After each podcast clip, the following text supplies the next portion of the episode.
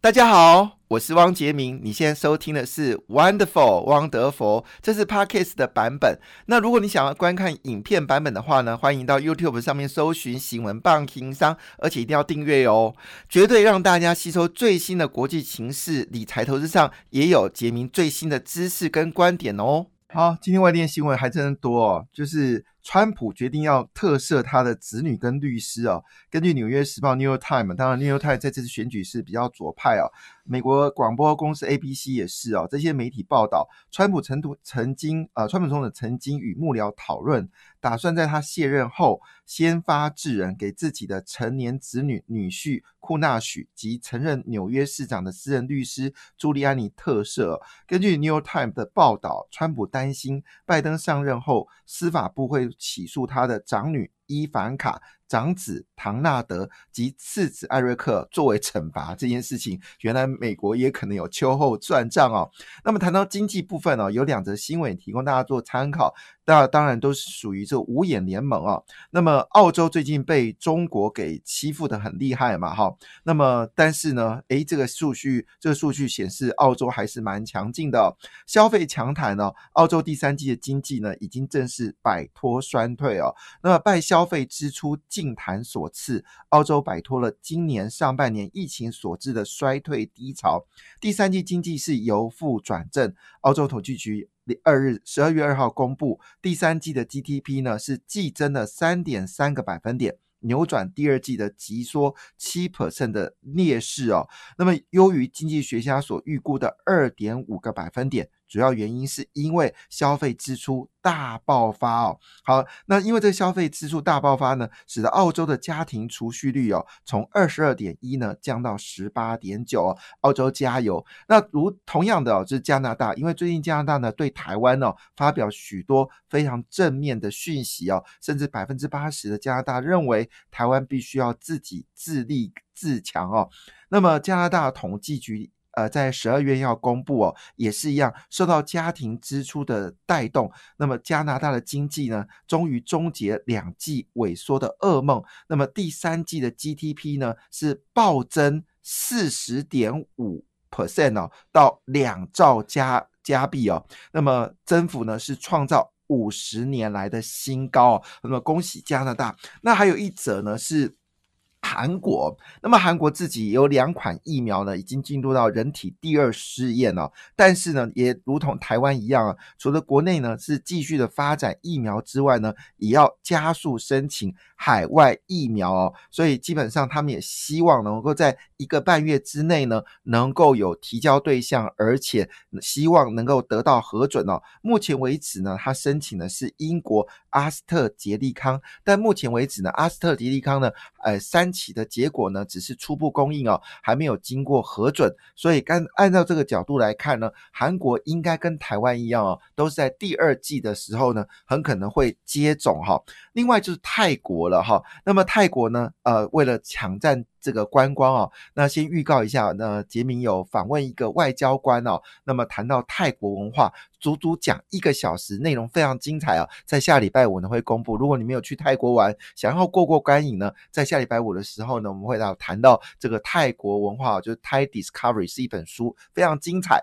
那么泰国呢，五年期的居留许可费哦，目前为止呢，明年起啊，规费要调涨二十 percent 的，我以为是调降哈。好，另外一部分呢，就是有关。这个讯息，台湾也要啊稍微加油哈。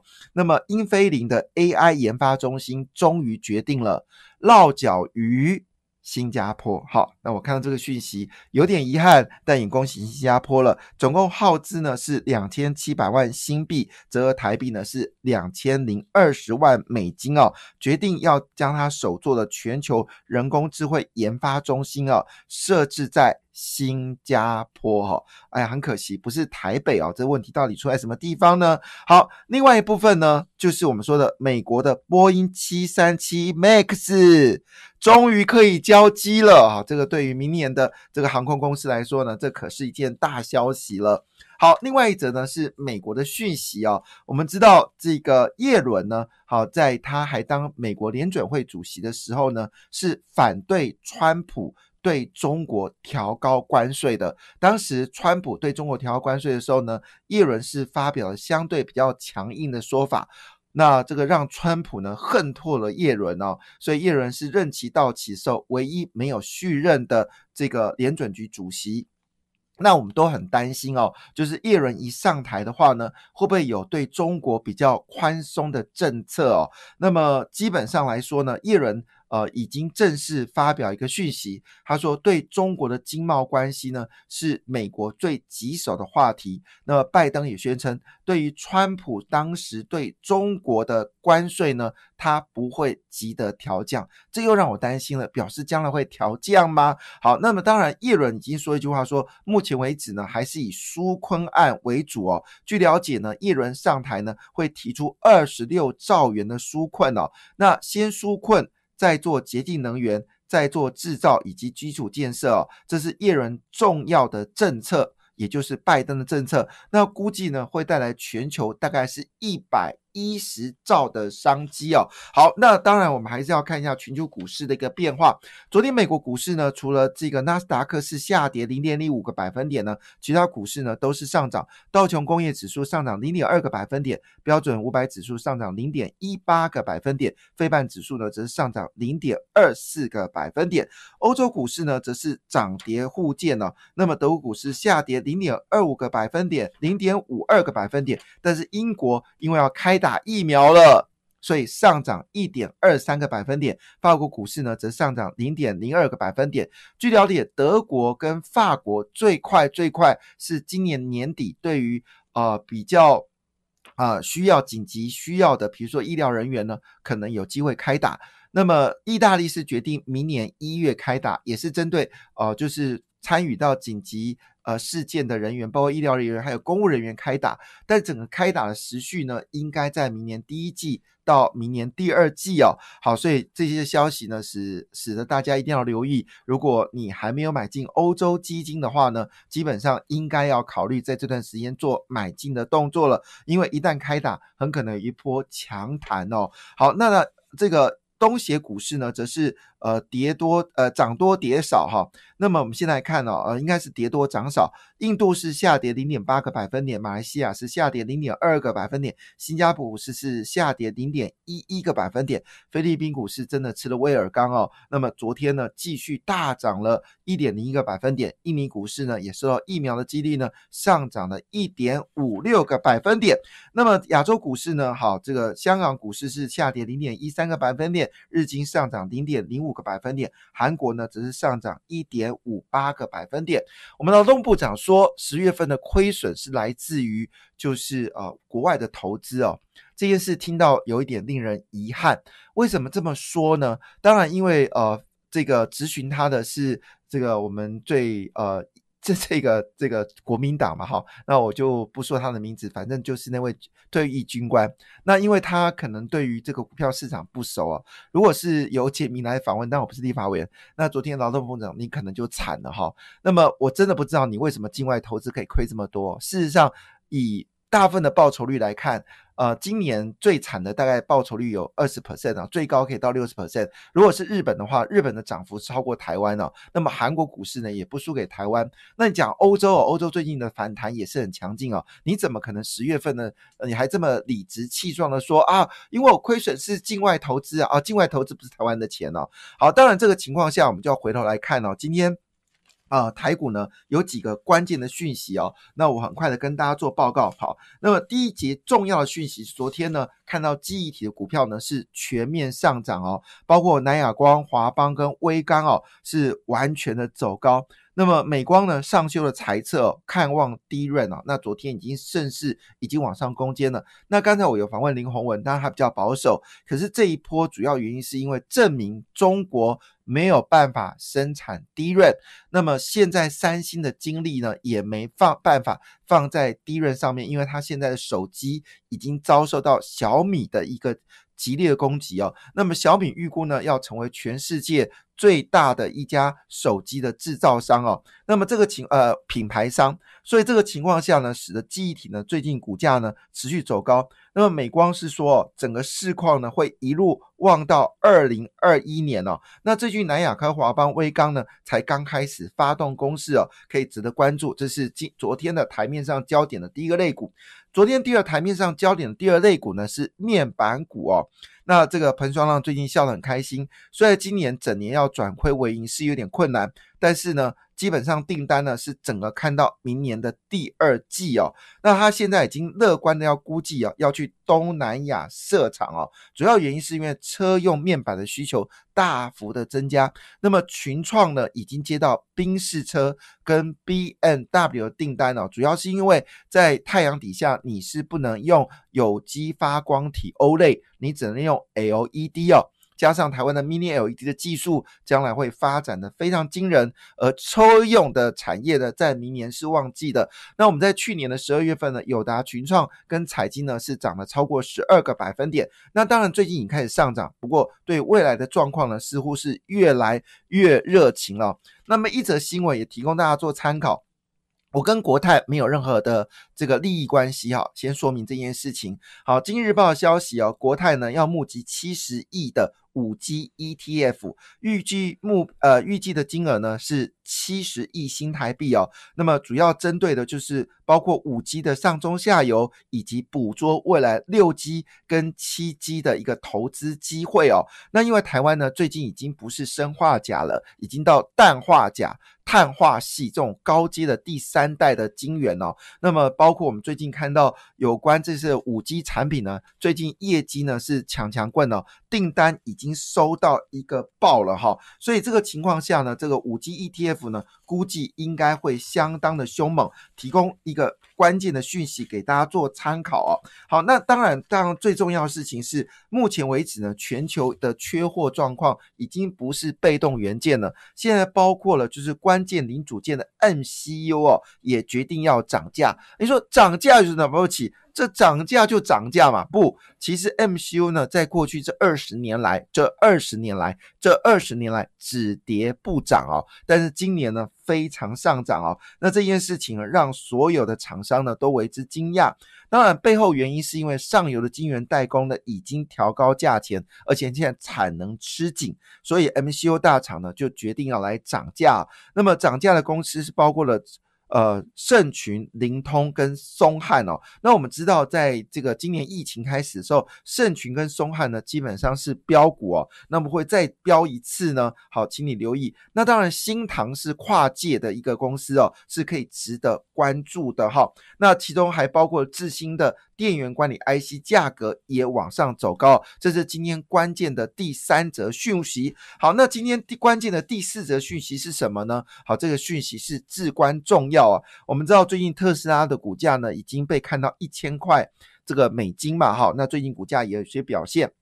他最近呢发布了一个极为惊悚的讯息，惊悚啊，真的很惊悚。他说，如果全球都走向电动车的话，全球的电力需求还要再增加一倍，所以绝对不能用风力发电，绝呃不说错，绝对不能用这个呃烧煤炭的，也绝对不能用太阳能。当然，呃不说错，绝对不能用烧瓦斯、烧煤气。我一直出错，绝对不能用烧瓦斯，绝对不能用烧煤炭，当然也不能用核电。所以最后结果就是风电跟太阳能。他说的关键字叫做储存起来。